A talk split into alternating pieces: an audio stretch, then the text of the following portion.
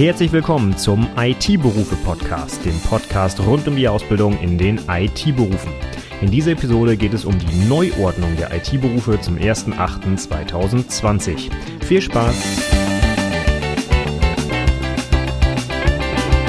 Hallo und herzlich willkommen zur 151. Episode des IT-Berufe Podcasts. Mein Name ist Stefan Macke und heute geht es um etwas, was uns alle angeht. Alle, die wir irgendwie mit den IT-Berufen zu tun haben, sei es Fachinformatiker, wie ich sie ausbilde, oder IT-Systemelektroniker oder die kaufmännischen Berufe. Heute geht es um die Neuordnung der IT-Berufe im Jahr 2020. Zum 1.8. wird sich alles ändern. Die gesamte Ausbildung wird einmal auf links gezogen, Okay, so schlimm ist es dann doch nicht, aber es wird sich ein bisschen was ändern und heute geht es genau darum, was wird sich ändern und wie wirkt sich das auf die konkrete Ausbildung im Unternehmen aus. Ich war jetzt schon in den letzten Wochen auf einigen Veranstaltungen und habe mich mit verschiedenen Leuten ausgetauscht rund um diese Neuordnung, aber man hat ja sehr wenig konkrete Sachen erfahren. Und jetzt, wenn ich das hier aufnehme, Ende oder ja, Mitte, Ende März 2020 ist endlich die neue Berufs Verordnung, also Berufsausbildungsverordnung online. Der Fachinformatiker hat zum Beispiel jetzt auch seine ganz eigene Verordnung bekommen, die Fachinformatiker Ausbildungsverordnung. Also richtig schön sperrig, wie sich das für gutes Amtsdeutsch gehört, ja.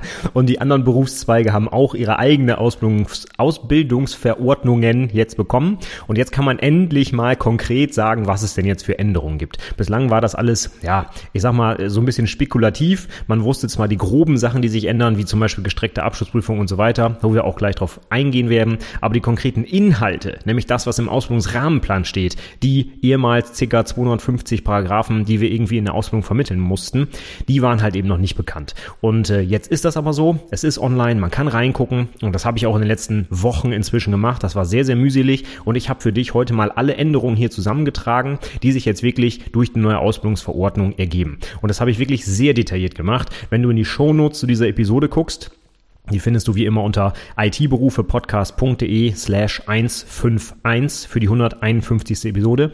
Wirst du sehen, dass ich alles auseinandergenommen habe. Ich habe die Berufsverordnung genommen und die paragraphenweise auseinandergefrickelt und geschaut, äh, was stand vielleicht so schon früher in der Verordnung, aber vielleicht im anderen Paragraphen oder wo hat sich was verändert, wo ist was weggefallen und so weiter. Das habe ich Paragraph für Paragraph gegenübergestellt. Und dann habe ich das Ganze auch nochmal gemacht für den kompletten Ausbildungsrahmenplan.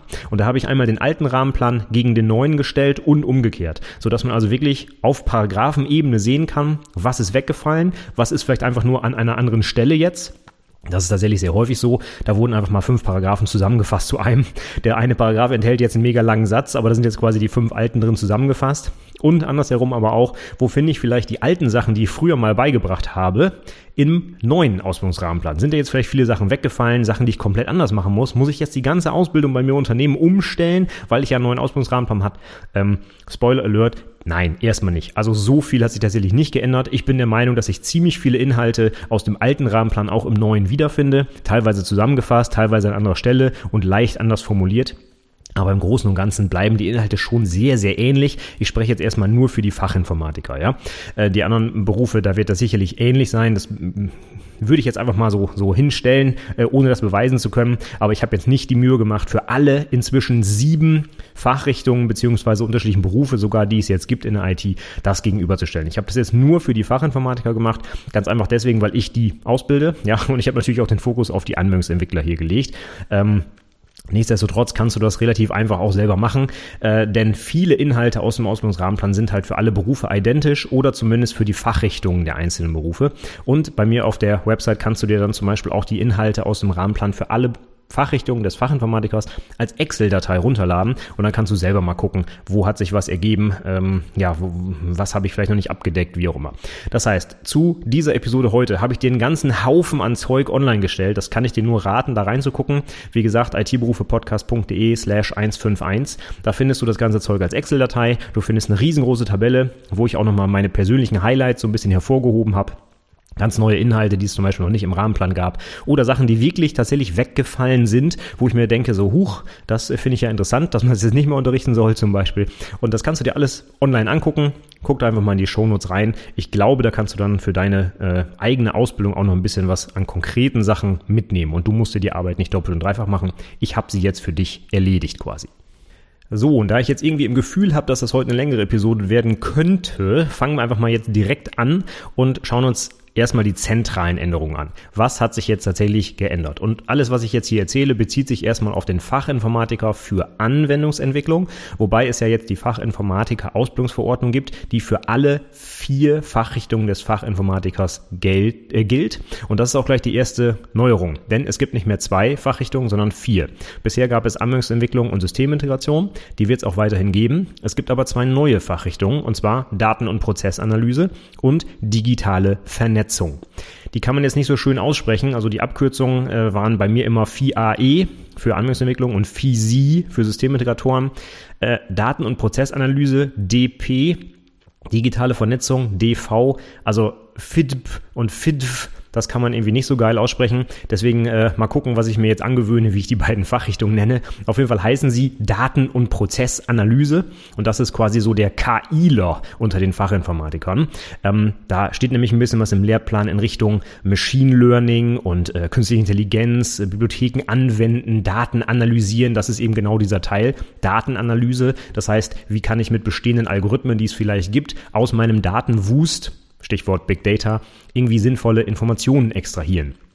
Aber der andere Part ist die Prozessanalyse und das geht meiner Meinung nach so ein bisschen in Richtung ich will jetzt mal nicht sagen SAP-Beratung, aber in das, was die klassischen Consultants so in den Unternehmen machen. Die gehen da rein, gucken sich die Prozesse an und zeigen auf, wo man die verbessern kann. Und das sind auch viele Inhalte, wenn man sich den Rahmenplan mal anguckt. Da geht es darum, Prozesse erstmal zu visualisieren. Also ich stelle mir das so vor, klassisches EPK-Zeichnen. Ne? Wo sind jetzt hier vielleicht Medienbrüche drin? Wo kann man was optimieren? Wo werden unnütze Schleifen gedreht? Hat jeder alle Informationen zu jedem Zeitpunkt vorliegen? Solche Dinge halt. Und das Ganze dann eben zu optimieren und eventuell dann auch nochmal in Code zu gießen gießen, beziehungsweise in die Systeme, vermutlich dann in Richtung SAP oder anderer ERP-Systeme. Das ist so im Grobüberblick der Fachinformatiker für Daten- und Prozessanalyse. Und es gibt dann auch noch den vierten, das ist digitale Vernetzung. Und das ist, ich fasse das mal so zusammen, für mich so der Industrie 4.0-Loch, der also irgendwie in die Unternehmen geht, wo dann auch vielleicht ein paar Maschinen stehen, die so ein paar Sensoren haben, die ständig Daten liefern oder vielleicht sogar Aktoren, das heißt, wo ich Maschinen wirklich ansteuern kann, dass sie irgendwelche Dinge tun sollen. Und alles das im Zusammenhang mit Industrie 4.0, das ist für mich so der Bereich der digitalen Vernetzung.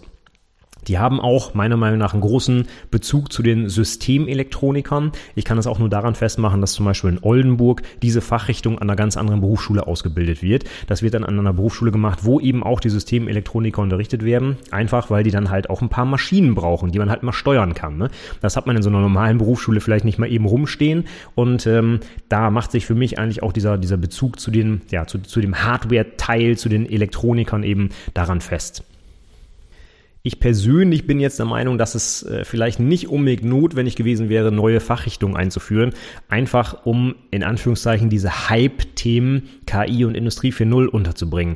Also die bisherigen Ausbildungsverordnungen waren ja wirklich jetzt 20 Jahre gültig und die konnte man auch immer noch gut anwenden, weil sie bewusst offen gehalten waren und eben nicht technologiespezifisch. Ne? Das fand ich eigentlich ganz gut, da konnte man alles und nichts reinreportieren, in Anführungszeichen.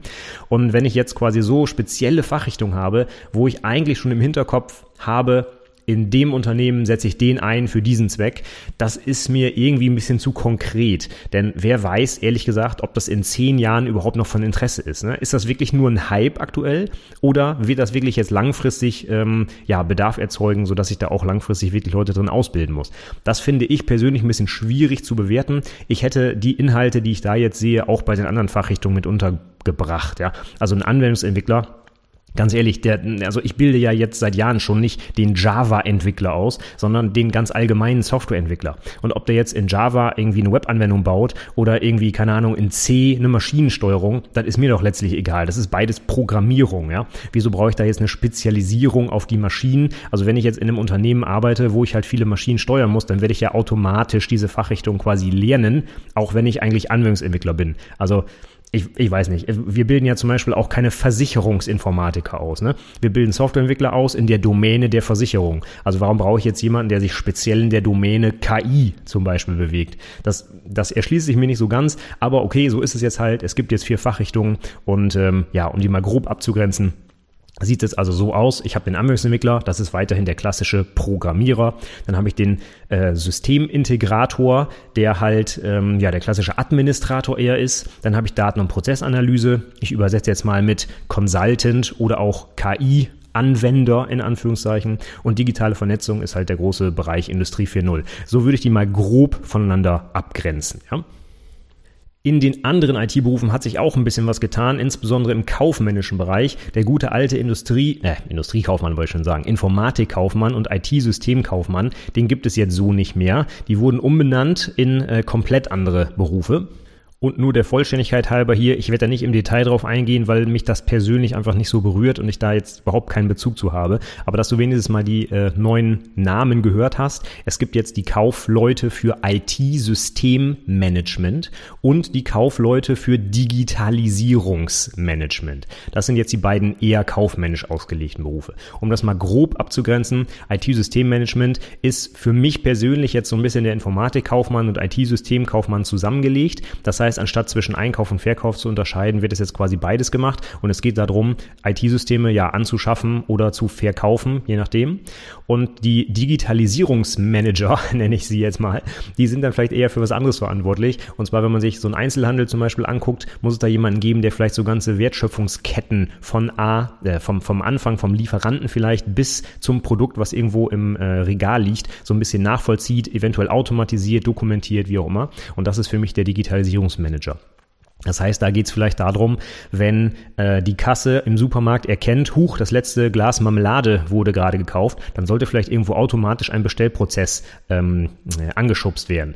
Und wenn wir richtig weiterdenken, sollte das eigentlich schon viel fr äh, früher stattfinden und nicht erst, wenn das letzte Glas verkauft ist, sondern vielleicht schon ähm, ja eine Woche vorher sollte irgendwer mitbekommen, huch, äh, Erdbeermarmelade wird gerade super stark nachgefragt, da lösen wir mal direkt eine größere Bestellung aus zum Beispiel. Und das wären für mich dann so die Kaufleute, die sich mit dem Digitalisierungsmanagement beschäftigen. Als letztes haben wir noch der Vollständigkeit halber den IT-Systemelektroniker. Der ist aber mehr oder weniger gleich geblieben, auch von der Idee her. Nur, das ist jetzt vielleicht noch neu, der hat ein sogenanntes Sperrfach, durch das man nicht durchfallen darf. Ähm, und da geht es insbesondere um die Elektronik, also um die Verkabelung. Wenn ich irgendwo, äh, ja, äh, ein, mein, mein Ausbildungsberuf da bestanden habe, dann darf ich auch zum Beispiel solche elektrischen Systeme verkabeln. Das ist also so, geht in die Richtung eines Elektrikers, der dann auch quasi den Stempel kriegt und sagt, jo, du hast bestanden, du darfst da jetzt also auch Strom äh, anlegen, meinetwegen. So, das wären jetzt aber die sieben IT-Berufe, die es jetzt in Zukunft gibt. Es gibt die vier Fachrichtungen des Fachinformatikers, über die wir heute auch ein bisschen im Detail reden werden. Dann gibt es die IT, äh, die, die Kaufleute für IT-Systemmanagement und die Kaufleute für Digitalisierungsmanagement und den IT-System-Elektroniker, den es vorher auch schon gab. Okay, dann gehen wir mal mit dem nächsten Punkt weiter, der auch für alle IT-Berufe gleich ist, und zwar die Einführung einer gestreckten Abschlussprüfung. Was heißt das? Bislang war die Abschlussprüfung ja so aufgebaut, dass man nach drei Jahren Ausbildung einmal so einen großen Prüfungstermin hat, bisschen schriftliche Prüfung, mündliche Prüfung und Projektdokumentation und dann war's das. Das ist in Zukunft anders. Es wird nach 18 Monaten, also ungefähr der Hälfte der Ausbildung, einen ersten schriftlichen Prüfungsteil geben. Das ist Teil 1 der Abschlussprüfung. Und der ist auch relevant für die Abschlussnote. Note. Das ist also nicht einfach ein Ersatz für die Zwischenprüfung und die machen wir einfach mal und ob man da hingeht oder nicht, ist egal. Beziehungsweise das war noch nie egal, man musste hingehen, aber man musste nicht bestehen. Ja? Die Voraussetzung zur Zulassung, zur Abschlussprüfung war lediglich, dass man an der Zwischenprüfung teilgenommen haben muss. Das wird in Zukunft nicht mehr so sein. Teil 1 der Abschlussprüfung zählt sogar ziemlich dick mit 20 Prozent in die Abschlussnote rein. Und da reicht es also nicht, einfach nur hinzugehen und ja, wenn man einen schlechten Tag hat, ist egal, sondern dafür sollte man dann auch in Zukunft vernünftig lernen, weil das mit in die Abschlussnote reingeht zu einem Fünftel, 20 Prozent. Und dieser Teil ist übrigens für alle IT-Berufe identisch. Das äh, zeigt auch schon, dass die IT-Berufe jetzt so ein bisschen, ich sag mal, glatt gezogen wurden, in dem Sinne, dass viele Inhalte wirklich eins zu eins identisch sind. Und in den ersten 18 Monaten werden im Prinzip alle IT-Berufe jetzt gleich ausgebildet mit den gleichen Grundlagen. Und die führen dann zu diesem Teil 1 der Prüfung mit dem schönen Namen Einrichten eines IT-gestützten Arbeitsplatzes. Das ist der Oberbegriff für diese Abschlussprüfung. Kann man sich jetzt grob was darunter vorstellen? Hm, der Kunde will irgendwie einen PC haben, den muss ich vielleicht kaufen, einrichten, aufsetzen, vielleicht sogar noch eine Kleinigkeit programmieren, wie auch immer, damit der dann am Ende seinen Job machen kann. Da gehört äh, für mich jetzt so irgendwie alles und nichts dazu. Ja, deswegen bin ich sehr gespannt, wie die Prüfungen aussehen. Das weiß natürlich noch niemand. Also was da jetzt genau abgefragt wird, ich lasse mich mal überraschen. Leider müssen sich auch die Prüflinge überraschen lassen, denn ja, es gibt halt noch keine Referenz. Man weiß nicht, wie es aussieht. Dazu gehören auch zum Beispiel meine Auszubildende bzw. meine Auszubildende, die dieses Jahr anfängt. Die wird diese Prüfung dann ja zum ersten Mal mitmachen. Und das ist natürlich ganz schwierig, weil ich persönlich auch noch gar nicht weiß, wie ich die darauf vorbereiten soll. Denn es gibt ja eben keine Infos, wie die Prüfungen aussehen. Aber das ist halt so. Die Prüfungsordnung wurde jetzt überarbeitet, beziehungsweise die Ausbildungsordnung. Da müssen wir jetzt mit leben. Aber Einrichten eines IT-gestützten Arbeitsplatzes ist also jetzt das Oberthema. Für alle IT-Berufe identisch. Nach 18 Monaten ist die Prüfung. Sie ersetzt die Zwischenprüfung. Es gibt in Zukunft keine Zwischenprüfung mehr und sie ist relevant für die Abschlussnote. Das Ganze wird als 90-minütige schriftliche Prüfung gemacht. Auch eine kleine Änderung zur Zwischenprüfung. Die war ja 120 Minuten lang. Jetzt sind es nur noch 90. Dafür zählt es aber 20 Prozent der Abschlussnote. Also, ich kann schon mal sagen, hinsetzen und lernen, das ist wichtig. Ja, wo wir schon beim Thema sind, die Gewichtung der Prüfungsteile für die Abschlussnote hat sich auch leicht geändert. Ich hatte es gerade gesagt, Teil 1 kommt jetzt mit 20 Prozent dazu. Das gab es vorher gar nicht. Die Projektarbeit ist allerdings mit 50 Prozent genau gleich geblieben. Das heißt, die Hälfte deiner Abschlussnote liegt in deiner Hand. So habe ich das ja früher schon immer gesagt. Deine Projektarbeit kannst du dir selber aussuchen. Du suchst dir selber das Thema aus. Du setzt das selber um. Die Dokumentation hast du in deiner Hand. Die Präsentation genauso. Das Einzige, was so ein bisschen von den Prüfern abhängt, ist das Fachgespräch, wie das läuft. Ne? Aber es wird weiterhin so bleiben, dass die Projektarbeit einen wichtigen Anteil an der Abschlussnote hat, nämlich 50 Prozent. Genau wie vorher auch. Und was auch gleich geblieben ist, die Dokumentation und Präsentation und Fachgespräch werden jeweils mit 50 Prozent bewertet. Genau wie es schon immer war. 50 Prozent für die Doku, 50 Prozent für die mündliche Prüfung, die aus Präsentation und Fachgespräch besteht. Aber wenn jetzt 20 Prozent für Teil 1 dazugekommen sind, wo sind dann die anderen Prozent? Früher war es ja so, dass die Abschlussprüfung 50 Prozent der gesamten Note ausmachte, die schriftliche. Das ist jetzt nicht mehr so. Noch 30 Prozent, die übrig bleiben, werden auf die drei Prüfungsteile verteilt, die jetzt tatsächlich bei der schriftlichen Abschlussprüfung abgefragt werden. Dazu zählt unter anderem Wirtschafts- und Sozialkunde, also Wieso. Den gab es auch schon immer den Teil, der wird gleich bleiben und wird auch weiterhin mit 10 Prozent äh, in die Note eingehen. Aber GA1 und GA2, also die ganzheitlichen Aufgaben 1 und 2, die du vielleicht noch von früher kennst, die Kernqualifikation und die äh, Fachqualifikation, die haben jetzt so ein bisschen eingeboost. Statt 20% der Note machen die nur noch jeweils 10% aus. Das heißt, Wieso und die beiden neuen schriftlichen Prüfungsteile zählen jeweils 10% jetzt nur noch, anstatt damals eben 10% bzw. 20 für GA1 und 2. Und jetzt ist es so, dass diese schriftlichen Prüfungsteile auch für alle Berufe unterschiedlich sind. Das heißt, der Anwendungsentwickler hat zum Beispiel zwei unterschiedliche schriftliche Prüfungen abzulegen im Vergleich zu einem Systemadministrator. Da gibt es jetzt also nicht mehr wie vorher GA2, die für alle Berufe immer gleich war, sondern dieser Teil ist jetzt quasi komplett auf den Teil 1 der Abschlussprüfung, dieses Einrichten eines IT-geschützten Arbeitsplatzes ausgelagert worden. Also hat jetzt jeder Beruf nach den drei Jahren Ausbildungszeit eine völlig individuelle schriftliche Abschlussprüfung. Und bei den Anwendungsentwicklern sieht das dann zum Beispiel so aus, dass zwei konkret auf die Anwendungsentwicklung gemünzte Prüfungsteile abgefragt werden. Und das will ich jetzt nicht für alle Berufe hier durchkauen, aber nur mal als Beispiel für den Anwendungsentwickler. Wirtschafts- und Sozialkunde kennst du schon. Und die beiden neuen Prüfungsteile heißen jetzt Planen eines Softwareproduktes und Entwicklung und Umsetzung von Algorithmen. Das heißt, wir haben jetzt einen großen Fokus auf, wie plane ich überhaupt die Umsetzung eines Softwareprodukts. Ich denke mal, da wird es in Richtung Entwurf gehen, UML-Diagramme, ER-Modelle. Ich schätze mal, sowas wird da eher abgefragt. Und dann Entwicklung und Umsetzung von Algorithmen. Das hört sich für mich sehr, sehr praxisnah an. Ne? Das werden dann wahrscheinlich die üblichen Pseudocode-Aufgaben sein oder sowas wie eine SQL-Abfrage. Das vermute ich, wird sich dahinter verbergen. Jedenfalls, ähm, ja, hört sich das so an, wenn man diese Überschriften sich anguckt. Das heißt, ich habe jetzt also als Anwendungsentwickler dann an einem Prüfungstag zweimal, ich sag mal, Hardcore-Anwendungsentwicklung und einmal Wieso noch obendrauf. Vom Umfang her sind die übrigens auch gleich geblieben. Die beiden schriftlichen Prüfungen sind jeweils 90 Minuten lang, die Viso-Prüfung 60, also genau wie heute auch bei GA1 und 2 und Viso. Allerdings zählen jetzt halt eben die beiden schriftlichen Prüfungen etwas weniger mit jeweils 10% statt 20 wie vorher. Okay, dann kommen wir zum letzten Teil, wo sich ein bisschen was geändert hat, und zwar die Projektarbeit. Und die ist richtig krass verändert worden.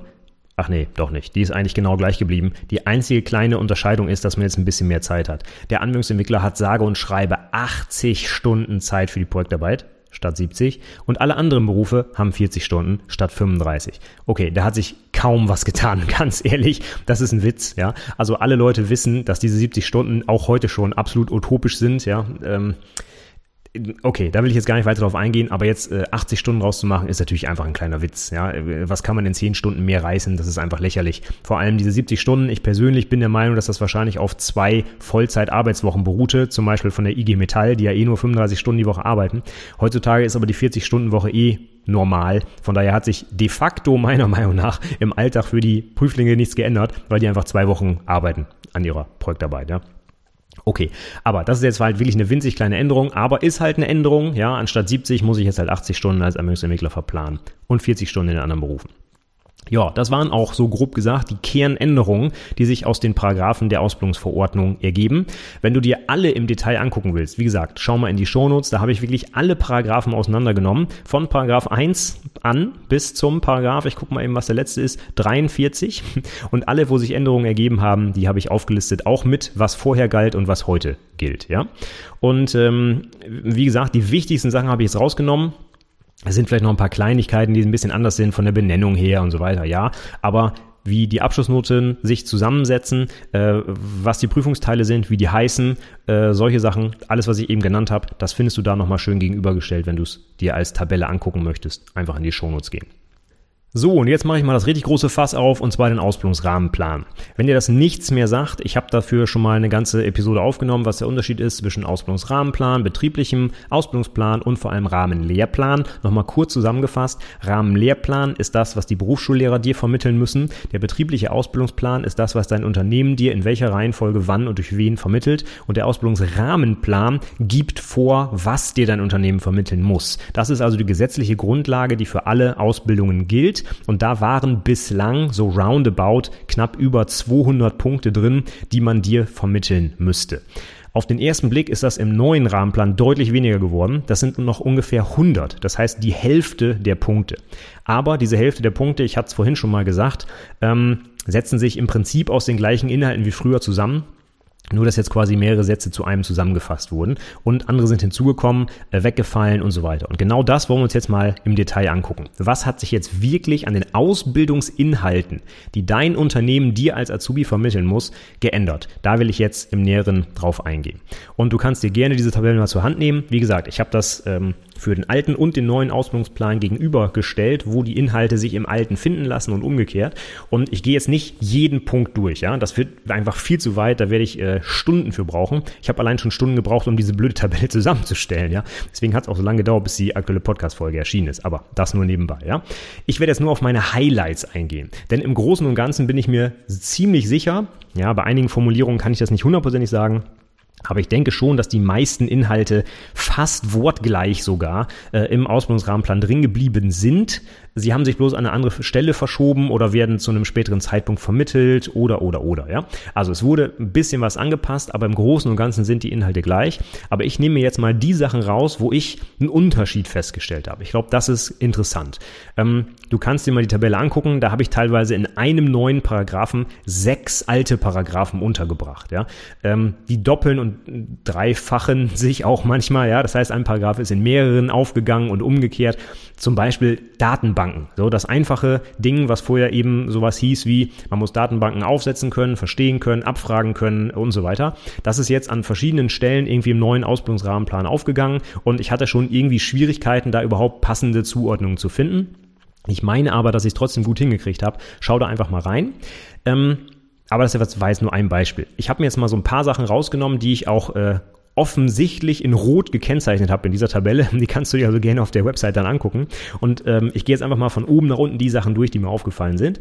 Und Nummer eins ist der neue Paragraph 4b, wo drin steht, Programmiersprachen, insbesondere prozedurale und objektorientierte Programmiersprachen, unterscheiden.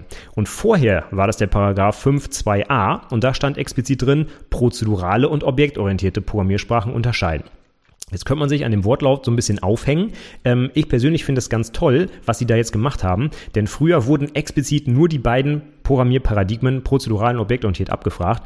Jetzt wurde es umgemünzt in insbesondere die beiden, was heißt, auch andere sind erlaubt. Und das finde ich eigentlich ganz gut, denn heutzutage ist ja der absolute Hype hier funktionale Programmierung und so weiter, ja. Und das eröffnet dieser neue Rahmenplan jetzt. Das heißt, ich muss einfach Programmiersprachen unterscheiden und zwar unabhängig von ihrem Programmierparadigma. Und das finde ich eigentlich eine ganz tolle Sache, denn wer weiß, was nächstes Jahr wieder der neue Hype ist. Vielleicht gibt es dann noch eine andere Art zu programmieren. Und so ist jetzt der Rahmenplan offen für völlig neue Programmierkonzepte und das finde ich erstmal sehr, sehr gut.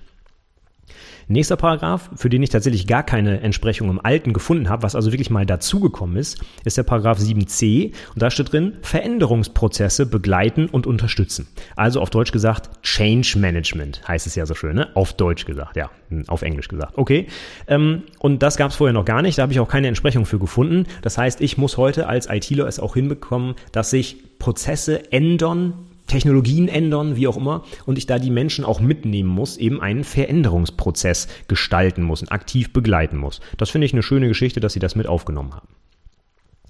Was mich dann sehr schockiert hat, ist, dass ich Datensicherung und Wiederherstellung früher als expliziten Punkt im Rahmenplan hatte. Heute finde ich das so im Wortlaut gar nicht wieder. Das heißt, das gute alte Großvater, Vater, Sohn Prinzip, ja, und diese ganzen Geschichten, die man früher rauf und runter können musste, finde ich so jetzt erstmal nicht eins zu eins wieder. Stattdessen habe ich einen neuen Paragraphen gefunden, 8c. Da steht drin, Verfügbarkeit und Ausfallwahrscheinlichkeiten analysieren und Lösungsvorschläge unterbreiten. Darunter verstehe ich auch sowas wie eine Datensicherung, also ein Backup, ja. Das muss aber nicht so sein. Vielleicht haben die das ganz anders gemeint. Ich persönlich würde das darunter zusammenfassen. Aber viel interessanter ist eben diese Verfügbarkeit und Ausfallwahrscheinlichkeit. Gerade heute in Zeiten der Cloud, ja, wo es ja äh, insbesondere auf sowas ankommt. Warum gehe ich in die Cloud? Ja, weil ich eine höhere Verfügbarkeit haben will oder eben eine höhere Aus, also eine geringere Auswahlwahrscheinlichkeit, ja. Und ich denke, das haben die jetzt so ein bisschen damit reingenommen. Statt zu sagen, ich bin nur noch on-premise unterwegs, gucke ich mir die Systeme halt auch in der Cloud zum Beispiel an und entscheide dann, wo platziere ich denn meine Anwendung? Einfach, ja, unter Grundlage der Verfügbarkeit oder Auswahlwahrscheinlichkeit. Finde ich gut. Dann im nächsten Paragraphen 8d ist was dazugekommen, was ich ein bisschen unglücklich finde. Da steht nämlich Maßnahmen zur präventiven Wartung und zur Störungsvermeidung einleiten und durchführen. Früher hieß das einfach Wartungsmaßnahmen durchführen und diese präventive Wartung, die finde ich jetzt so ein bisschen problematisch. Das ist ja genau dieses Preemptive Maintenance, was heutzutage in KI-Systemen immer so interessant ist. Ne? Ich warte also eine Maschine genau dann, wenn sie gewartet werden muss, weil ich voraussehe, dass sie irgendwann ausfallen wird. Ja? Das kann ich ja durch die ganzen Big Data Sachen, die ich heute so aus den Maschinen rausziehe, ähm, kann ich das ja rausfinden. Wenn ich zum Beispiel merke, oh, der Ölverbrauch der Maschine steigt, dann kann ich daraus ableiten, dass irgendwann in drei Tagen vielleicht ein Motor ausfällt. Also fahre ich da lieber heute schon mal hin und check den Motor. Das ist an sich auch eine tolle Sache, aber welche Unternehmen können denn präventive Wartungen wirklich anbieten? Das finde ich persönlich sehr schwierig. Wenn ich in einer Versicherung arbeite, was ich zufällig tue, da haben wir keine Systeme, die wir präventiv warten müssen. Ja, wir haben nicht mal überhaupt irgendwelche technischen Systeme, die sich bewegen, die, sie, die gewartet werden müssen. Software muss per se nicht gewartet werden. Software kann nicht kaputt gehen. Ja? Software kann höchstens altern, aber das hat nichts mit Wartung zu tun. Wenn ich echte technische Maschinen habe, die einen Verschleiß haben, wie ein Auto zum Beispiel, dann muss ich die warten. Aber Software muss ich per Definition nicht warten. Deswegen finde ich es grundsätzlich schwierig, so, so einen konkreten Fall der präventiven Wartung, der nur in bestimmten Unternehmen überhaupt Anwendung finden kann und in der Versicherung zum Beispiel gar nicht, dass das jetzt im Ausbildungsrahmenplan steht. Es wird sich zeigen, wie das dann nachher in der Prüfung wirklich aussieht. Das ist für mich einer der Punkte, wo ich sage, den hätte ich nicht im Rahmenplan erwartet. Ein, das wäre für mich allerhöchstens was für diesen neuen äh, digitale Vernetzungszweig, wo es dann wirklich um äh, Maschinenwartung auch geht. Aber dass der im allgemeinen Teil steht, hm, das finde ich sehr schwierig, muss ich ehrlich sagen. Dann ist noch ein neuer schöner Punkt dazugekommen, den ich wirklich gut finde, und zwar Paragraph 10c. Da steht Teilaufgaben von IT-Systemen automatisieren. Und wir sind hier bis zum Paragraph 10 immer noch im allgemeinen Teil für alle Fachinformatiker. Also vielleicht nochmal kurz zur Erklärung. Der Rahmenplan enthält einen gewissen Teil, der für alle IT-Berufe identisch ist. Das sind sieben Paragraphen, die auch in den Teil 1 der Abschlussprüfung gehen. Dann gibt's noch drei zusätzliche Paragraphen für alle Fachinformatiker, also für alle vier Fachrichtungen des Berufs. Und dann gibt es noch einige Paragraphen für jeden Berufszweig individuell, also für Anwendungsentwickler, für Systemintegratoren und so weiter getrennt. Und dann gibt es nochmal einen besonderen Teil, der, ähm, wie in der Beschreibung steht, integrativ zu vermitteln ist. Und da sind im Prinzip die ganzen Viso-Inhalte untergebracht. Ja? Und wo wir uns jetzt hier gerade noch bewegen, im, im Paragraph 10, ist der allgemeine Teil für alle Fachinformatiker, also für alle vier Fachrichtungen. Und da gehört jetzt Automatisierung von Teilaufgaben der IT-Systeme finde ich sehr schön rein. Ich habe auch keine Entsprechung im alten Rahmenplan gefunden. Das heißt für mich übersetzt, auch Physis dürfen in Zukunft mal programmieren.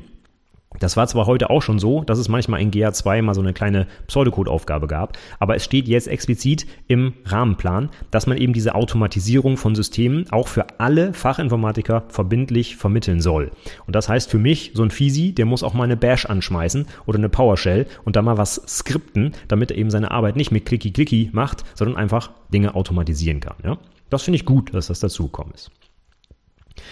So, dann sind wir jetzt im nächsten Teil, der spezifisch für die Anwendungsentwickler ist. Und da habe ich mich sehr gefreut über zwei neue Paragraphen, die auch so noch nicht vorher im Rahmenplan standen.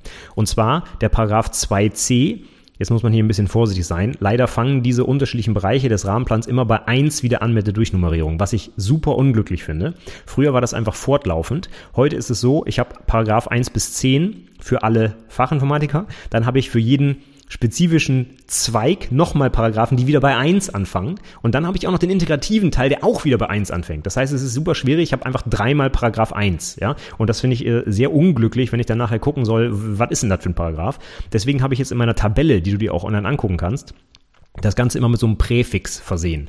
Also die ganz normalen Paragraphen 1 bis 10, das ist das, was für alle Fachinformatiker gleich ist. Und jetzt habe ich so einen Präfix AE für Anwendungsentwicklung davor gemacht. Und der Paragraph 2c und 2d, der Anwendungsentwickler, der ist neu dazugekommen. Ich habe also nichts im alten Ausbildungsrahmenplan gefunden, was dem entspricht. Und da steht wörtlich drin, Modultests erstellen und durchführen und Werkzeuge zur Versionsverwaltung einsetzen. Und da habe ich mich sehr gefreut. Ne? Es ist nicht so, dass man äh, nicht schon seit 20 Jahren Versionsverwaltung einsetzt im Unternehmen, aber es stand noch nie im Ausbildungsplan.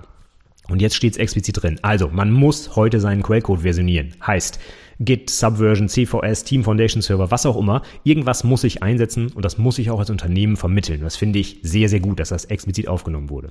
Und was mich persönlich freut, natürlich Modultests. Ah, oh, ich liebe es. Ich habe meinen Azubis schon immer Unit-Tests beigebracht, aber jetzt muss ich es auch tun, weil es so im Ausbildungsrahmenplan steht. Das heißt, es wird in Zukunft keinen Anwendungsentwickler mehr geben dürfen, der keine Modultests schreibt. Also auf Deutsch gesagt, Unit, ja, wieder auf Deutsch gesagt, ne? Unit-Tests gehören ab jetzt zum Pflichtinhalt jeder Ausbildung von Anwendungsentwicklern. Und das finde ich ganz, ganz toll, dass das mit aufgenommen wurde. Gut, dann kommen wir jetzt in diesen integrativ zu vermittelnden Teil, also alles, was mit Wieso und so zu tun hat, ne? was früher sowas war wie der Betrieb und sein Umfeld. Ja? Das ist jetzt in diesen integrativen Teil gerutscht. Und da gibt es jetzt einen neuen Paragraphen 1e und da steht wörtlich drin, Chancen und Anforderungen des lebensbegleitenden Lernens für die berufliche und persönliche Entwicklung begründen und die eigenen Kompetenzen weiterentwickeln. Früher gab es sowas wie die Notwendigkeit beruflicher Qualifizierung, Qualifizierung begründen. Heutzutage ist der Begriff lebensbegleitendes Lernen mit aufgenommen. Und das finde ich toll. Ähm, auch hier, das war eigentlich schon immer so. Ne? Die Azubis mussten schon in der Ausbildung lernen, selber Sachen zu lernen, sich Sachen anzueignen, zu recherchieren, ein Buch zu lesen, ein Video zu gucken, was auch immer.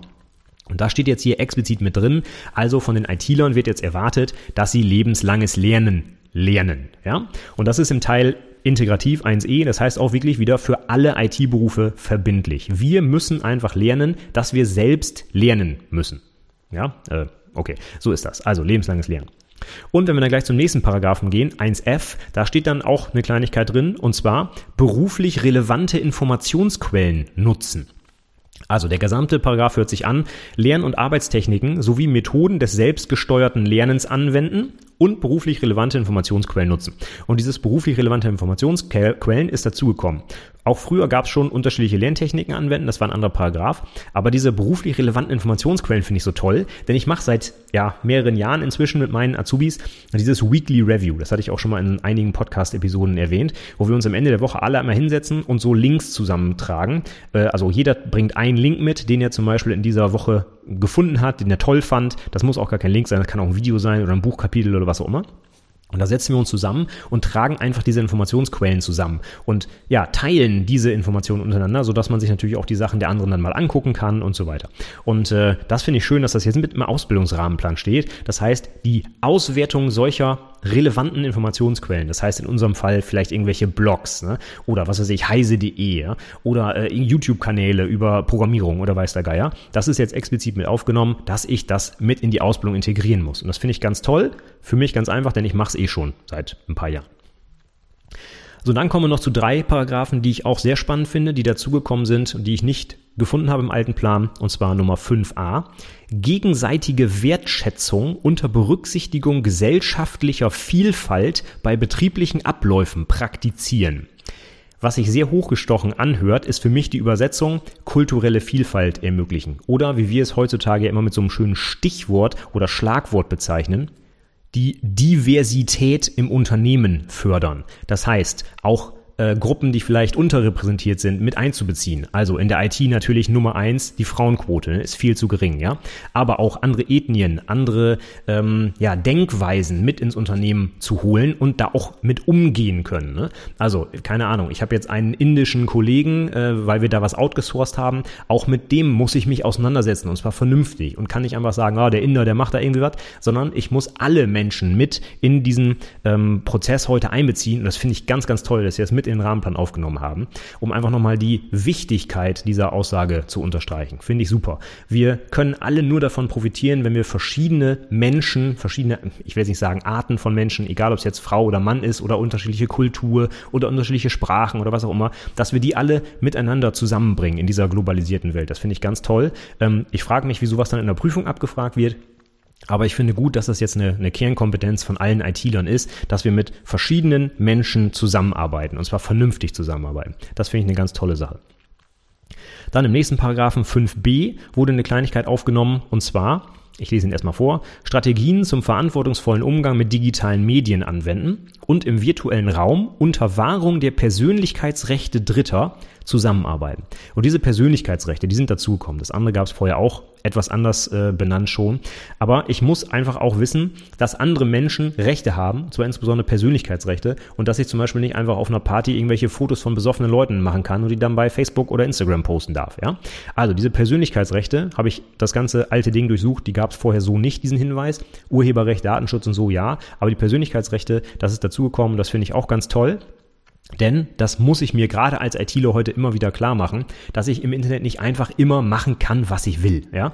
Und insbesondere gerade heutzutage, wenn es in Richtung Hate Speech geht ne? und Leute, die bei äh, Twitter bedroht werden und solche Sachen, ja, das ist einfach unter aller Sau. Und ich finde es super, dass wir gerade im IT-Bereich das jetzt als Kerninhalt auch der Ausbildung haben. Dass man so einfach nicht miteinander kommuniziert. Ja? Das ist einfach nicht okay, wenn ich Persönlichkeitsrechte Dritter da ähm, ja, beeinträchtige. Das, das ist nicht in Ordnung. Und das muss ich heute oder Stand heute jetzt auch meinen Azubis so vermitteln.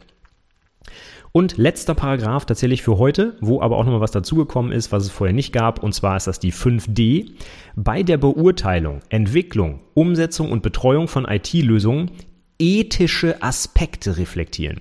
Das finde ich auch eine ganz tolle Sache, ja. Ethische Aspekte. Das heißt, ich kann nicht einfach machen, was ich will, weil es die Technik mir erlaubt, sondern ich muss auch überlegen, ist das ethisch vertretbar, was das hier ist? Ist das moralisch in Ordnung? Und was mir da sofort eingefallen ist, ist dieses Beispiel von diesem selbstlernenden Algorithmus, hast du vielleicht schon mal gehört. Ich glaube, es war bei Amazon oder bei Google, wo irgendwie das Bewerbungsverfahren vereinheitlicht werden sollte im Sinne einer Diversität. Es sollte niemand mehr benachteiligt werden. Also wurde so ein KI-Algorithmus trainiert, der dann Bewerbungen bewertet. Und jetzt könnte man ja sagen, Mensch, ist ja toll. So eine KI bewertet das ja völlig unvoreingenommen, ist ja eine Maschine. Das heißt, es dürften jetzt ja auch mehr Frauen eingestellt werden, mehr, keine Ahnung, Menschen mit dunkler Hautfarbe, wie auch immer. Aber genau das Gegenteil ist passiert. Die wurden sogar noch mehr ähm, benachteiligt als vorher. Einfach weil der KI-Algorithmus aus den bisherigen Bewerbungen geschlussfolgert hat, dass weiße Männer einfach mehr eingestellt wurden und deswegen hat er das selber auch gemacht. Und das heißt, dieser KI-Algorithmus ist also, wenn man so will, rassistisch an die Auswertung der Bewerbung rangegangen. Und das fand ich äh, super interessant, weil das zeigt einfach, dass die Programmierer dieses Algorithmus wahrscheinlich auch alle weiße Männer waren und gar nicht drüber nachgedacht haben, dass es vielleicht auch nochmal andere Menschen gibt, die dann da eventuell benachteiligt werden. Und das finde ich eine ganz tolle Sache, dass ich jetzt also auch bei der Programmierung oder allgemein bei der Einrichtung von Systemen darauf achten muss, dass ich eben nicht solche ethisch oder moralisch verwerflichen Sachen am Ende dabei rausbekomme. Ja? Also insgesamt auch im Zusammenhang mit dem anderen Paragraphen, ähm, den ich gerade genannt habe, mit der Diversität, finde ich das eine tolle Sache, dass hier im Rahmenplan darauf geachtet wird, dass wir halt in einer multikulturellen Gesellschaft heute leben und dass ich die alle mitnehmen muss und niemanden benachteiligen darf und eben auch im Sinne der Ethik über mein eigenes Handeln mal nachdenken muss muss und nicht einfach machen kann, was ich will. Anderes schönes Beispiel wäre der Softwareentwickler, der vielleicht bei Volkswagen die Abgassoftware manipuliert hat, damit sie äh, falsche Werte rausspuckt. Ja? Hätte er diesen Paragraphen berücksichtigt, nämlich die Ethik hinter seinem Tun, dann hätte er das so nicht programmieren dürfen. Ja? Und das finde ich wirklich super, dass sie das mit aufgenommen haben. Habe ich im alten Rahmenplan auch nirgendwo gefunden. So, das waren jetzt grob zusammengefasst die Inhalte, die komplett neu sind oder sich leicht geändert haben. Ich fasse nochmal ganz grob zusammen, was aus meiner Sicht dazukommt. Wie gesagt, alle anderen Sachen, die wir früher schon gelernt haben, finden sich so oder ähnlich in einigen anderen Paragraphen wieder. Was für mich neu ist oder unterschiedlich ist, dass jetzt auch andere Programmierparadigmen erlaubt sind, nicht mehr nur prozedural und objektorientiert dass wir Veränderungsprozesse begleiten müssen, dass wir Verfügbarkeit und Auswahlwahrscheinlichkeiten unserer IT-Lösungen bewerten müssen, dass wir präventive Wartung durchführen müssen, Teilaufgaben von IT-Systemen müssen automatisiert werden, Stichwort Scripting für FISIs. Als Anwendungsentwickler müssen wir Modultests erstellen können und auch Versionsverwaltungstools einsetzen. Jeder ITler muss lebenslanges Lernen verinnerlichen und dafür auch beruflich relevante Informationsquellen auswerten können und im Sinne einer kooperativen Zusammenarbeit Wertschätzung bei gesellschaftlicher Vielfalt praktizieren, Persönlichkeitsrechte Dritter wahren und ethische Aspekte bei unseren Lösungen einfließen lassen. Das finde ich, wenn man sich nur die Änderungen mal anguckt, ist eine sinnvolle Sache, die kann ich absolut unterstützen. Finde ich gut, dass das Einzug gehalten hat in den Ausbildungsrahmenplan. So, und jetzt wechseln wir so ein bisschen die Perspektive und gucken mal in den alten Plan. Ich habe mir also wirklich richtig Arbeit gemacht. Wenn du dir die Tabellen anguckst online, kannst du vielleicht erahnen, wie viele Stunden ich da dran gesessen habe. Ja? Ähm, die neuen Paragraphen mit den alten verglichen, das haben wir jetzt gerade gemacht, haben rausgefunden, was dazugekommen ist. Jetzt machen wir es umgekehrt. Wir gucken uns den alten Rahmenplan an und schauen, ob wir die Inhalte im neuen wiederfinden. Wenn wir das wiederfinden, können wir sicher sagen, okay, das müssen wir weiterhin vermitteln. Wenn wir es nicht wiederfinden, hm, heißt das vielleicht, dass Dinge weggefallen sind oder geändert wurden. Und auch das gucken wir uns jetzt mal an. Keine keine Angst, es sind nicht mehr ganz so viele, denn die meisten Inhalte, das hatte ich ja eben schon gesagt, habe ich tatsächlich wiedergefunden. Ja? Und in den meisten Fällen liegt es einfach daran, dass, ich glaube, mein Highlight waren, ich glaube, zehn Paragraphen aus dem alten Plan, die in einem Punkt im neuen aufgegangen sind. Ja? Also der Satz ist jetzt einfach mega lang. Vorher waren es halt fünf einzelne Sätze, jetzt ist halt ein langer. Ähm, ein paar Sachen habe ich aber wirklich gar nicht wiedergefunden und die konnte ich auch nicht so richtig mit etwas unterschiedlich formulierten Sachen da irgendwie unterbringen. Und die gehen wir jetzt mal kurz durch. Und das wäre der ehemalige Paragraph 3.1d. Da geht es um Schriftverkehr durchführen und Protokolle anfertigen. Und das war für mich immer der Kerngrund, warum unsere Azubis die Protokolle unserer IT-Besprechung führen mussten.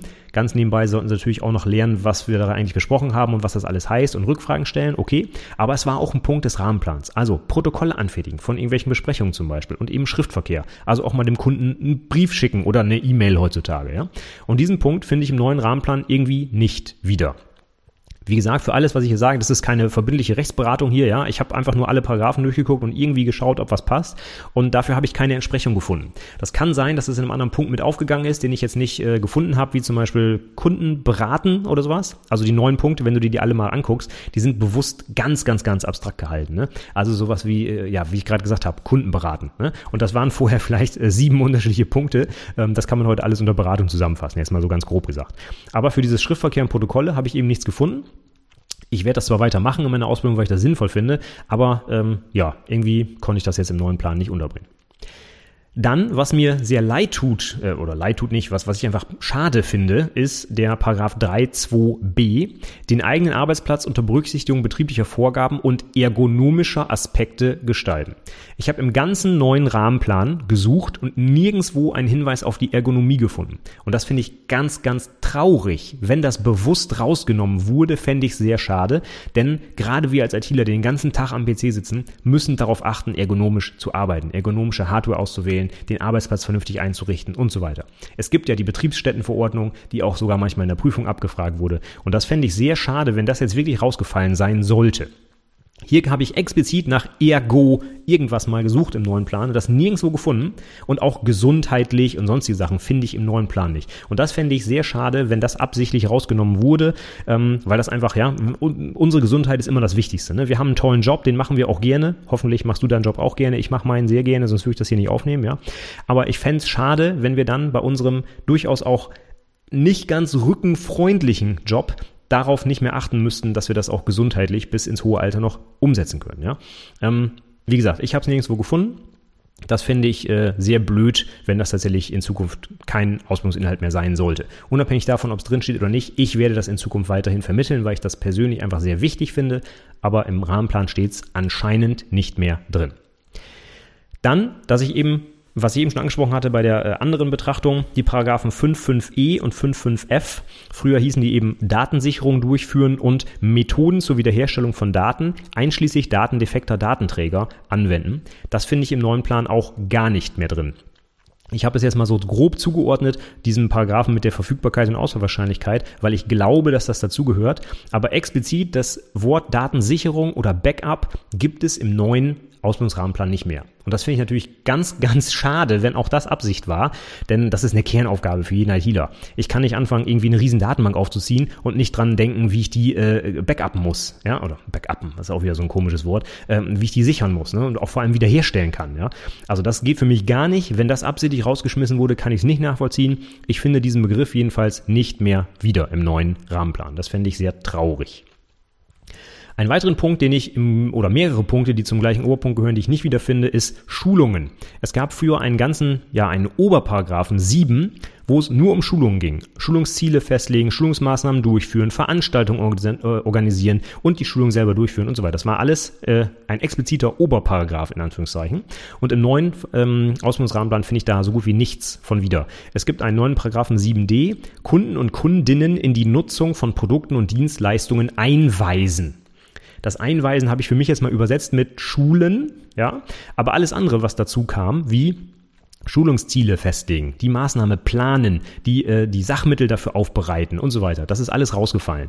Also anscheinend ist es so, dass man in Zukunft nicht mehr schulen muss als ITler. Das finde ich auch schade, weil ich finde, das ist ein wichtiger Inhalt, denn wir müssen ganz oft in der Praxis ja Leuten Dinge näher bringen, Sachen erklären, vielleicht unsere neuen Programmierkonzepte vorstellen, unsere Architektur erklären, was auch immer. Ja? Und das ist schade, wenn das wirklich rausfallen sollte in Zukunft. Das wäre für mich ein wichtiger Inhalt, den ich auch weiterhin unter, unterrichten, in Anführungszeichen, werde. Ähm, ich finde ihn aber so nicht mehr im neuen Rahmenplan wieder. Ja, und dann, äh, ich glaube gleich als erstes irgendwo, als ich mal ein bisschen gesucht habe, was im neuen Rahmenplan noch drin steht, ist mir der nächste Paragraph aufgefallen. Und zwar der alte Paragraph 8.1e. Da steht drin, Betriebssysteme anpassen und konfigurieren. Und das finde ich im neuen Rahmenplan überhaupt nicht mehr. Betriebssystem, ja, einfach dieses, diesen Begriff findest du im neuen Rahmenplan einfach gar nicht mehr. Und das finde ich natürlich sehr traurig. Ähm, das könnte einfach sein, dass es wieder bewusst verallgemeinert wurde. Im neuen Rahmenplan findet man einfach ganz häufig den Begriff IT-System. Dazu zähle ich natürlich jetzt auch mal indirekt ein Betriebssystem, ja. Aber ich finde es irgendwie schon ganz sinnig, dass man vielleicht ein Betriebssystem installieren kann. Das hätte ich gerne auch irgendwo als Paragraphen vielleicht wiedergefunden im neuen Rahmenplan, ist aber nicht mehr der Fall. Und da habe ich aber viele Sachen in meiner praktischen Ausbildung vermittelt, die ich sicherlich auch weitermachen werde die aber jetzt anscheinend äh, ja nicht mehr wiederzufinden sind. Also, welche Betriebssysteme gibt es überhaupt? Wie installiere ich die vom Image äh, bis hin zu, was weiß ich, Konsolen, grafischen Oberflächen und so weiter? Und äh, das, das hat mich überrascht, dass ich da nichts gefunden habe. Ich vermute zwar, dass das jetzt in diesem Oberpunkt IT-Systeme aufgeht, aber also so ein paar zentrale Sachen hätte ich mir schon explizit auch einfach benannt gewünscht im neuen Plan, wie zum Beispiel Datensicherung und jetzt eben der Bereich der Betriebssysteme. Den habe ich aber nicht wiedergefunden, leider. Ja, und wenn ich jetzt mal runterscrolle, dann äh, waren wir jetzt tatsächlich auch schon durch. Das heißt, das sind jetzt meine Punkte, die ich im neuen Rahmenplan nicht explizit wiedergefunden habe und auch keinen Oberpunkt, wo ich es irgendwie hätte unterbringen können. Gehen wir das mal kurz durch, was jetzt da so meine, in Anführungszeichen, Highlights waren. Da muss ich mal ein bisschen scrollen. Die Tabelle ist nämlich ziemlich lang. Wie gesagt, das waren früher über 200 Punkte, die es da zu vermitteln galt. Und wir fassen das mal kurz zusammen. Schriftverkehr durchführen und Protokolle anfertigen ist meiner Meinung nach gestrichen. Ergonomie ist weggefallen, was ich sehr, sehr, sehr schade finde. Dann haben wir den Punkt Datensicherung und Wiederherstellung von Daten, den ich leider nicht wiederfinden kann.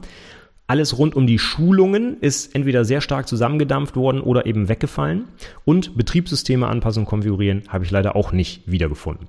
Das finde ich ähm, sehr schade. Aber jetzt im Großen und Ganzen, wenn man es mal auf die 250 Punkte sich äh, hochrechnet, ist das gar nicht so viel, was da weggefallen ist. Ne? Also Kernzusammenfassung, das meiste bleibt fast identisch zu vorher oder wurde leicht umformuliert. Ein paar, meiner Meinung aber auch sehr sinnvolle Ergänzungen sind dazugekommen. Stichwort Modultest, Versionsverwaltung und ein paar Sachen sind eventuell weggefallen, wie zum Beispiel Betriebssysteme oder die Ergonomie. Das kann man jetzt gut oder schlecht bewerten. Im Großen und Ganzen bleibt die Ausbildung aber so, wie sie schon immer schon immer war, sage ich mal. Das heißt, wir als Ausbilder müssen uns jetzt nicht ähm, ja alles komplett neu ausdenken oder neue Schulungskonzepte erarbeiten. Im Prinzip bleibt die Ausbildung so, wie sie früher war. Allerdings haben wir ja noch eine Kleinigkeit, die wir ganz am Anfang gehört haben, und zwar diese blöde Prüfung Teil 1, ne? dieser IT-gestützte Arbeitsplatz. Das ist natürlich jetzt was, was für alle IT-Berufe in Zukunft einheitlich sein wird. Und das ist das, was mir am meisten Bauchschmerzen macht, ganz ehrlich gesagt. Die Ausbildungsinhalte für die drei Jahre, gerade gesagt, die finden wir alle irgendwie wieder. Aber dieser erste Prüfungsteil, ah, das sind so allgemeine Sachen, ähm, die finde ich ganz schwierig, die in den ersten anderthalb Jahren zu vermitteln oder vermitteln zu müssen. Ich übertreibe jetzt einfach mal, wenn der Anwendungsentwickler in den ersten anderthalb Jahren gar nicht mehr programmieren darf, weil er so viel anderen Schrott in Anführungszeichen lernen muss, dann finde ich das sehr, sehr unglücklich. Also ich werde meine Ausbildung nicht umstellen und die Anwendungsentwickler nicht mehr ab dem ersten Tag programmieren lassen, weil das ist einfach etwas, da muss man über lange Zeit dranbleiben und immer wieder ausprobieren und lernen. Da brauche ich auch die vollen drei Jahre. Das wird, wird ich ganz sicher nicht umstellen. Aber wenn ich nur nach der Prüfung gehe, sind da eigentlich nur Sachen drin, die ganz, ganz, ganz allgemein und schwammig sind. Das kannst du dir auch alles in einem Rahmenplan angucken. Ich habe für dich als kleines äh, Benefit schon mal die Sachen, die in der Prüfung Teil 1 abzufragen sind, zusammengestellt als eine Liste. Da stehen alle Paragraphen drin, die in Prüfung Teil 1 eingehen. Also für alle IT-Berufe auch identisch sind. Und deswegen sind da auch nur Paragraphen von 1 bis 7 drin, weil halt eben das die Sachen sind, die für alle IT-Berufe relevant sind. Und da steht dann sowas drin wie Grundsätze und Methoden des Projektmanagements anwenden.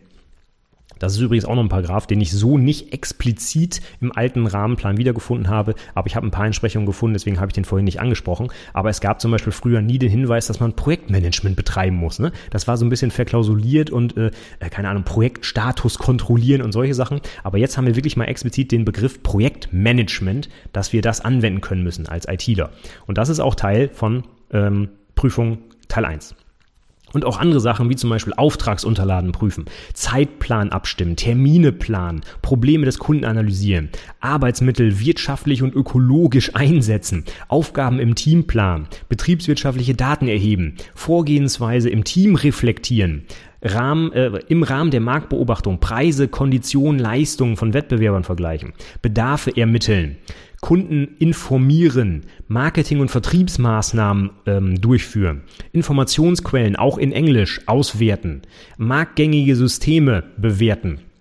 Angebote zu IT-Komponenten einholen, IT-Systeme analysieren für betriebliche Fachaufgaben, Programmiersprachen, insbesondere prozedural- und objektorientierte Programmiersprachen, unterscheiden, bewusst unterscheiden, nicht anwenden, ne, nur unterscheiden. Und du hörst, bislang ist es eigentlich ich will jetzt nicht despektierlich klingen, aber das ist jetzt irgendwie BWL und Projektmanagement Kram. Ne? Das hat mit Programmierung alles null zu tun, was ich gerade alles vorgelesen habe. Selbst die Programmiersprachen unterscheiden können. Heißt ja nicht, dass ich programmieren muss. Ich muss nur wissen, welche es gibt und wie die Unterschiede sind. Aber ich muss noch nicht mal eine Vorschleife programmieren können, ja, wenn ich es jetzt übertreibe. Nach 18 Monaten wohlgemerkt, ja. Dann geht's weiter, weiter. Betriebliche Qualitätssicherungssysteme anwenden. Vorgaben und rechtliche Regelungen IT-Sicherheit und Datenschutz. Sicherheitsanforderungen analysieren. Leistungen dokumentieren. Die Leistungserbringung mit dem Kunden abstimmen. Veränderungsprozesse begleiten. Das war das Change Management von vorhin, ja. Kunden in die Nutzung von Produkten einweisen. Das war dieser Schulungsparagraph. Leistungen und Dokumenten an Kunden übergeben und Abnahmeprotokolle anfertigen und Kosten erfassen und Soll-Ist-Vergleich machen. Das waren jetzt, ich habe jetzt nicht alles Wort für Wort vorgelesen, aber grob zusammengefasst sind das die Inhalte von Prüfung Teil 1. Und wenn du einigermaßen aufmerksam warst, siehst du, dass da so gut wie keine Technik drin ist, sondern dass es eigentlich alles kaufmännischer Kram ist. Ne? Projektmanagement, äh, Angebote einholen, Preise abrechnen, ne? wann war ich beim Kunden hier, so nach dem Motto aufschreiben, wie viel ich gearbeitet habe. Ne? Ähm, so ein bisschen was im Programmiersprachen, ja, ich muss wissen, dass es Programmiersprachen gibt, ja, okay. Ne? Aber also das ist für mich absolut oberflächlich. Es hat mit IT ich will jetzt nicht sagen, nichts mehr zu tun, aber das ist schon, also die, die sehr abstrakten Themen, die sehr weit weg sind von der Technik, meiner persönlichen Meinung nach, ja. Also diese Prüfung Teil 1, Gut, ich habe noch nicht so viele Zwischenprüfungen mir angeguckt. Ähm, das war früher wahrscheinlich auch der Part, wo viele Sachen drin waren, die äh, nichts mit Programmierung zu tun haben. Ähm, und das ist wahrscheinlich mehr oder weniger jetzt gleich geblieben. Aber weil das jetzt eben Teil der Abschlussnote wird, finde ich das schon sehr schwach, muss ich ehrlich sagen. Also wenn ich mir überlege, ein Fünftel der Arbeit eines Anwendungsentwicklers ist in Zukunft dieses ne, Kunden beraten und Sachen verkaufen und am Ende eine Rechnung schreiben, das finde ich schon hart. Also ähm, das, das finde ich nicht gut. Ja? Und wenn ich jetzt überlege, dass ich äh, die ersten 18 Monate der Ausbildung meine Azubis mit diesem Kram beschäftigen muss, ähm, wie sollen die dann noch in den letzten anderthalb Jahren programmieren lernen? Beziehungsweise eigentlich haben sie nur ein Jahr, denn dann geht ja schon das Abschlussprojekt los. Ne? Also das, das lässt sich zeitlich so ganz sicher nicht umsetzen. Das heißt, da muss in Zukunft irgendwie was parallel auf jeden Fall stattfinden. Ist es ja jetzt auch schon so. Ne? Also wenn ich jetzt heute anfange mit meinem Azubi im ersten Lehrjahr, der fängt direkt an mit Programmierung. Ja? Den werde ich nicht da irgendwo hinsetzen und eine Rechnung schreiben lassen. Dafür wollen die auch nicht die, die Ausbildung machen. Ja? Wenn ich mir vorstelle, ich habe da so einen Fisi, der hat halt Bock, einen Windows-Server aufzusetzen, ne? oder so ein Anwendungsentwickler, der will was programmieren und der will nicht irgendwie mit dem Kunden sprechen und irgendein Angebot anfordern und am Ende eine Rechnung schreiben. Das mag sein, dass das wichtige Inhalte sind, die auch jeder ITler irgendwie können muss, aber die sind mir persönlich einfach viel zu wirtschaftlich und viel zu wenig technisch. Und das finde ich schade. Also da hätte ich mir vielleicht eher was anderes gewünscht, vielleicht auch individuell für jede Fachrichtung eine Teil 1 Prüfung, also für den Anwendungsentwickler schon mal so ein bisschen was mit Algorithmen, ne? für den Systemadministrator ein bisschen was mit Betriebssystem. Ich glaube, das wäre schon sinnvoll gewesen. Aber jetzt haben wir so diesen Einheitsbrei über sieben IT-Berufe, die exakt das gleiche lernen müssen in den ersten 18 Monaten. Und das finde ich, wenn ich das so umsetzen würde, absolut ungeeignet für eine vernünftige Ausbildung. Das ist meine persönliche Meinung. Deswegen werde ich da in äh, meiner Ausbildung sicherlich auch ein bisschen was anders machen und äh, trotzdem mehr oder weniger so vorgehen wie früher auch. Nur dass wir halt verstärkt darauf achten müssen, dass halt diese prüfungsrelevanten Teile schon vorher vermittelt werden und da, dass wir da noch ein bisschen mehr drauf eingehen, als jetzt bei der Zwischenprüfung bislang der Fall war. Denn die Zwischenprüfung, ganz ehrlich, hat ja keinen interessiert, ne? ob ich da eine 5 oder eine 1 habe. Ähm, natürlich wollten wir immer, dass die Azubis eine gute Note haben, keine Frage, aber es hat ja für die Abschlussnote null Auswirkungen gehabt. ja. Und das wird jetzt in Zukunft anders. Das heißt, wir müssen als Ausbilder jetzt darauf achten, dass wir diese Inhalte auch vernünftig vermitteln und dass auch eine gute Note nach den 18 Monaten dabei rauskommt. Und das ist sicherlich, glaube ich, für viele Ausbilder jetzt eine erste Umstellung denn das ist jetzt ja auch unsere Verantwortung, dass die Prüflinge da mit einer guten Note rausgehen. Das heißt, der erste Teil, sogar die erste Hälfte der Ausbildung wird sich schon ein bisschen umstellen müssen einfach, weil die Inhalte eine andere Gewichtung bekommen, eben weil sie prüfungsrelevant sind und notenrelevant.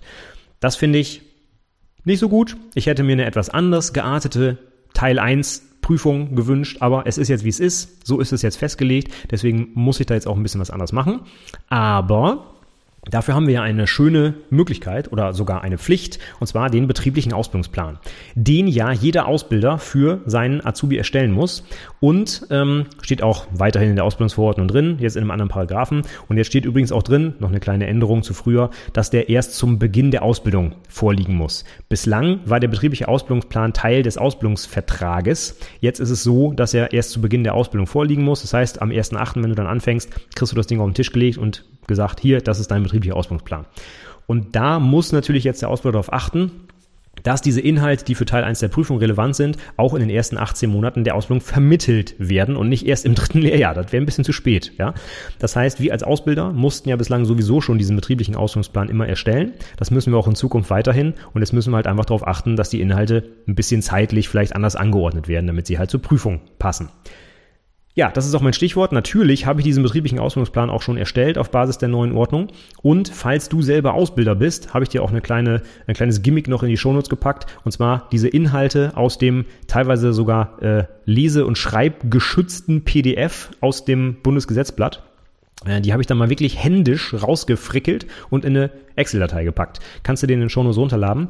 Ähm, Gab es früher auch schon auf meiner Website. Äh, der bis 2020 gültige Ausbildungsplan, den konntest du dir da schon runterladen. Und jetzt gibt's halt eben den neuen auch als Excel-Datei. Das ist vielleicht für dich eine Hilfe, wenn du jetzt dieses Ding neu erstellst. Dann musst du da nicht alles per Hand nochmal abtippen oder äh, die PDF-Datei cracken und alles rausziehen und umformatieren. Das habe ich für dich schon gemacht, ja. So bin ich zu dir, so nett bin ich. Das kannst du dir einfach runterladen und dann hoffentlich darauf aufbauend einen vernünftigen Ausbildungsplan erstellen. Natürlich gibt es auch Spalten ganz am Ende, wo drin steht, in welchem Lehrjahr und in welchem Teil des Lehrjahres das zu vermitteln ist. Das ist nämlich genau der Hinweis auf diesen Teil 1 der Abschlussprüfung. Das heißt, du kannst das einfach danach sortieren im Prinzip und weißt dann, ähm, ja, wann du was vermitteln musst. Du musst dann eigentlich nur noch daneben schreiben, wer es macht und wann und dann hast du den Ausbildungsplan eigentlich schon fast fertig. So, ich schau mal so ein bisschen auf die Uhr. Die magische Stundenmarke haben wir auf jeden Fall noch geknackt heute oder die werde ich noch knacken. Ich fasse aber mal jetzt grob zusammen, was hat die Neuordnung der IT-Berufe 2020 jetzt für uns für Auswirkungen als Ausbilder. Wir können in Zukunft mehr Berufe ausbilden. Bei Fachinformatikern sind es jetzt vier Fachrichtungen anstatt, äh, anstatt der bekannten zwei, die es bislang gab. Die Frage ist, will ich das als Ausbilder direkt im ersten Jahr machen? Meine persönliche Empfehlung, nein. Keiner weiß, wie die Prüfungen aussehen. Keiner weiß genau, was sich hinter den Inhalten verbirgt. Die Berufsschulen sind noch nicht darauf vorbereitet und so weiter. Würde ich persönlich also die Empfehlung geben, zum 1.8.2020 einen Fachinformatiker für Daten- und Prozessanalyse oder digitale Vernetzung auszubilden? Ganz klares Nein. Das würde ich niemals tun. Ich würde mindestens ein Jahr warten, weil sonst die Prüflinge einfach die Leidtragenden sind. Ja? Du kannst als Ausbilder sie nicht vernünftig vorbereiten, weil du nicht weißt, wie die Prüfungen aussehen. Du weißt vielleicht noch nicht mal genau, was hinter dem Rahmenplan äh, sich verbirgt, wenn du die einzelnen Paragraphen anguckst, das wäre für mich ein viel zu hohes Risiko.